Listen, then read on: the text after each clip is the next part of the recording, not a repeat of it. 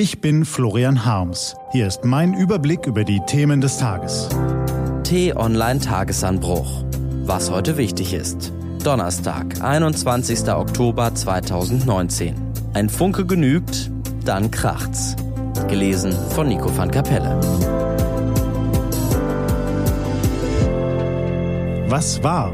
In Chile löst eine Preiserhöhung auf U-Bahn-Tickets eine Rebellion aus. Brennende Barrikaden, Tote und Verletzte.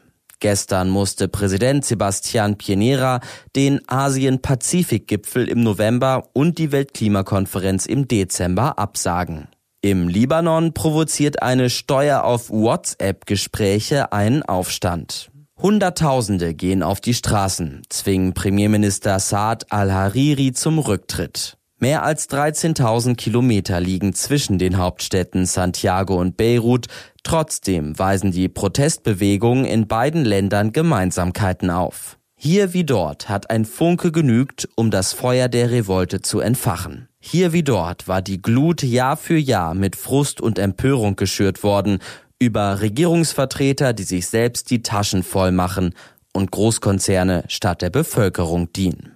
Chiles Staatschef und Libanons Regierungschef sind beide Milliardäre, während viele ihrer Landsleute von der Hand in den Mund leben.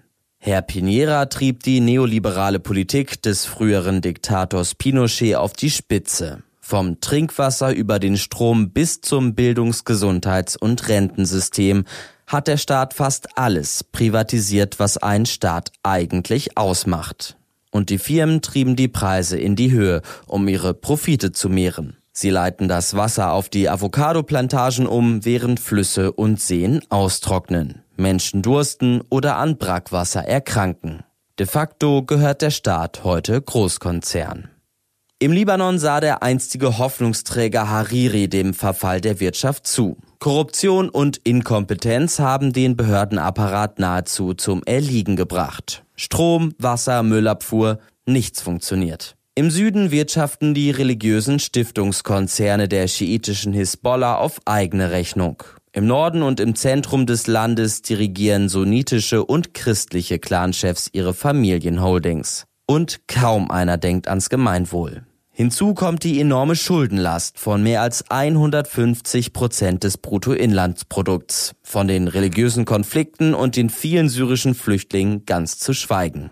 Chile und der Libanon. Zwei Länder in Regionen, die kaum unterschiedlicher sein könnten und doch etwas gemeinsam haben. Ihre Bevölkerung sind Opfer einer krass verfehlten Wirtschaftspolitik.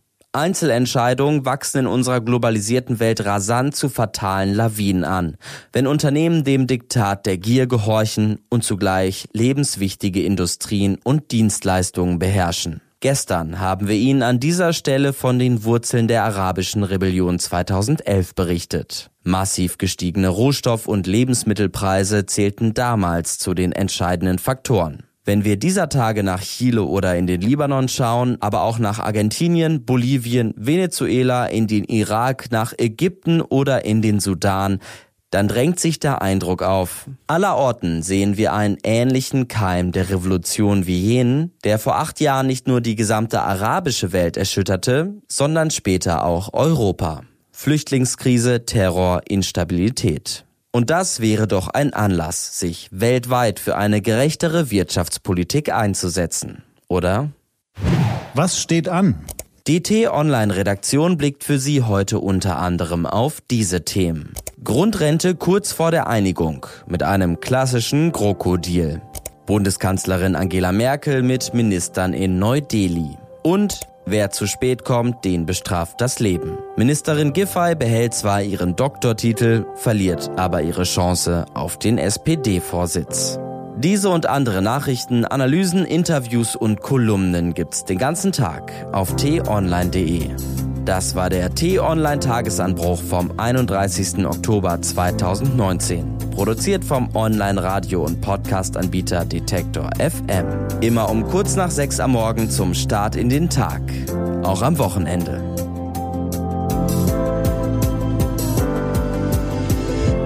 Ich wünsche Ihnen einen frohen Tag. Ihr Florian Harms.